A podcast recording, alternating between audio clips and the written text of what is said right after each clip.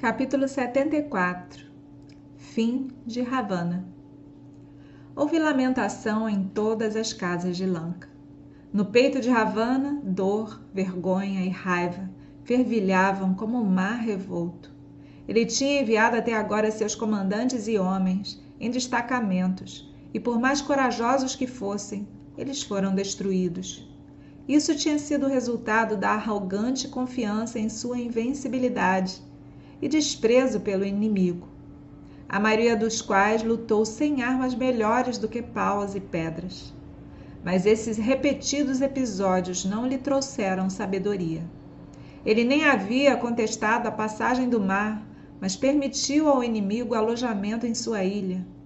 Entretanto, negligente e imprudente como general, ele foi corajoso e, finalmente, resolvendo lutar ele próprio, com toda a sua força para destruir o inimigo, ele partiu. Ele tinha plena fé na sua destreza e na eficácia das bênçãos que ele havia garantido. E ele saiu com a confiança, montado em sua carruagem divina, puxada por oito cavalos e cheias de todos os tipos de armas, acompanhado por uma divisão de guerreiros rakshasas em carruagens. Quando Ravana saiu de Lanka, o sol parecia obscurecido por um eclipse inesperado.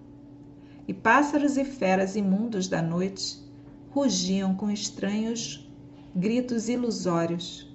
Mas, desconsiderando tudo, Ravana dirigiu para a batalha acompanhado por Virupaksha, Mahodara e Mahaparsva.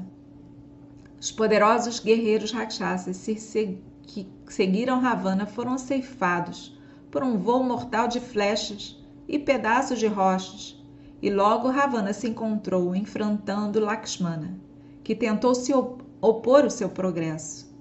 Forçando sua passagem por Lakshmana, Ravana precipitou-se contra Rama, com toda a fúria reprimida de ódio e vingança, e foi com garra para oprimi-lo com uma enxurrada de flechas. Rama facilmente frustrou essas flechas com suas próprias, atingindo Ravana repetidamente, sem, no entanto, ser capaz de penetrar sua armadura. Assim eles lutaram, esses arqueiros supremos, cada um inclinado a matar o outro e usando mísseis cada vez mais potentes de poder secreto, enquanto os deuses no céu olhavam com maravilha e admiração. Nenhum dos heróis havia conhecido tal oponente antes e em ambos os lados admiração estava misturada com ira. Rama perfurou com suas flechas cada membro de Ravana, e assim e ainda assim ele não caiu. Então Lakshmana e Vibhishana juntos atacaram Ravana. Furioso com seu irmão e determinado a matá-lo, Ravana atirou nele uma arma poderosa. Interceptado por uma flecha de Lakshmana, quebrou-a em dois, fazendo-a cair no chão em chamas. Mais uma vez, Ravana mirou outro poderoso Shakti contra Vibhishana, que também foi interceptado por Lakshmana. Então Ravana lançou um Shakti em Lakshmana, gritando: Agora você está morto. Sob seu impacto, Lakshmana caiu inconsciente no chão. Sem perceber isso, Rama continuou colocando pressão contra Ravana, enquanto a batalha se travava entre os dois os líderes Vanara se aconselharam e enviaram Hanuman mais uma vez para a colina de ervas, para salvar a vida de Lakshmana. Pela segunda vez, Hanuman voou para o norte e, sem perder tempo na busca de plantas, voltou com a montanha inteira. Lakshmana ficou bom novamente e retomou sua parte na batalha. Enquanto isso, Matali trouxe a carruagem de Indra para o campo de batalha para o uso de Rama. Indra, rei dos deuses, enviou isso para o seu uso, disse Matali. Tenho o prazer de subir nessa carruagem e destruir Ravana, o inimigo dos deuses. Rama curvou-se aos deuses, circundou a carruagem divina e subiu. Então se seguiu uma maravilhosa batalha. Gravemente ferido, Ravana caiu inconsciente e, percebendo isso, seu cocheiro silenciosamente o tirou do campo de batalha. Quando um pouco mais tarde Ravana recuperou a consciência, ele ficou muito irado com seu cocheiro por ter tirado ele do campo de batalha e insistiu em ser levado de volta para enfrentar Rama. A dura batalha começou novamente. Cada astra foi recebido por outro. De novas e maravilhosas maneiras, as duas carruagens moviam-se e os dois guerreiros lutaram por muito tempo. Enquanto ambos os exércitos assistiam ao espetáculo sem fôlego, com admiração e ansiedade. Matali, o cocheiro, sussurrou no ouvido de Rama. O fim do Rakshasa está próximo, não demore mais. Posso te lembrar do Brahma Astra? Rama pronunciou o feitiço e enviou o Brahma Astra. Embora as dez cabeças do Rakshasa já tivessem sido cortadas antes, elas cresciam novamente e confundiam Rama. O Brahma Astra, emitindo chamas, foi em direção a Ravana e perfurou seu peito, onde estava consagrado o segredo da sua invencibilidade, e quebrou. Então o arco escorregou da mão do Rakshasa e ele caiu da carruagem. Caiu deitado no campo de batalha. Os deuses to tocaram suas trombetas. Rama e sua carruagem foram cobertas por uma pilha de flores que choveram dos céus. Lakshmana, Vibhishana, Jambavan e outros guerreiros cercaram Rama em alegria e adoração.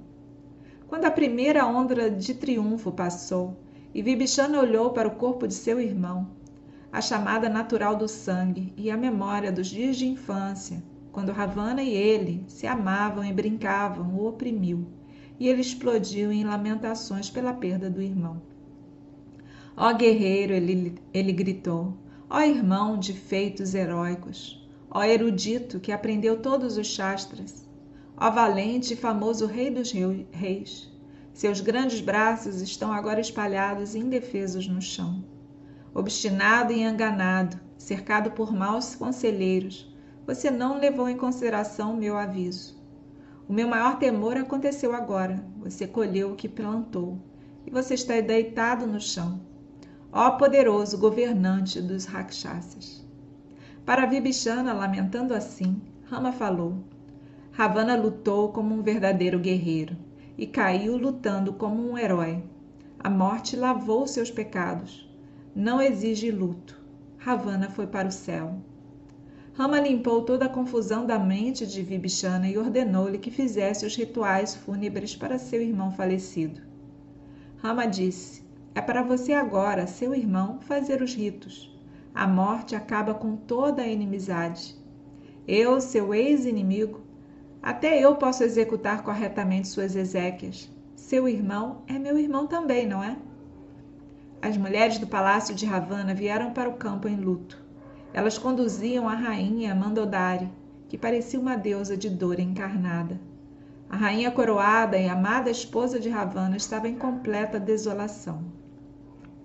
Indra, rei dos deuses, não ousou enfrentar sua raiva, gritou ela. Os rishis e os gandharvas, ao ver você, fugiam de medo para todos os lados. E agora um mero homem, um andarilho da floresta, o derrubou. Eu não entendo como isso aconteceu. Verdadeiramente o destino é todo poderoso. Mas, Senhor, meu Senhor, eu lhe avisei há muito tempo.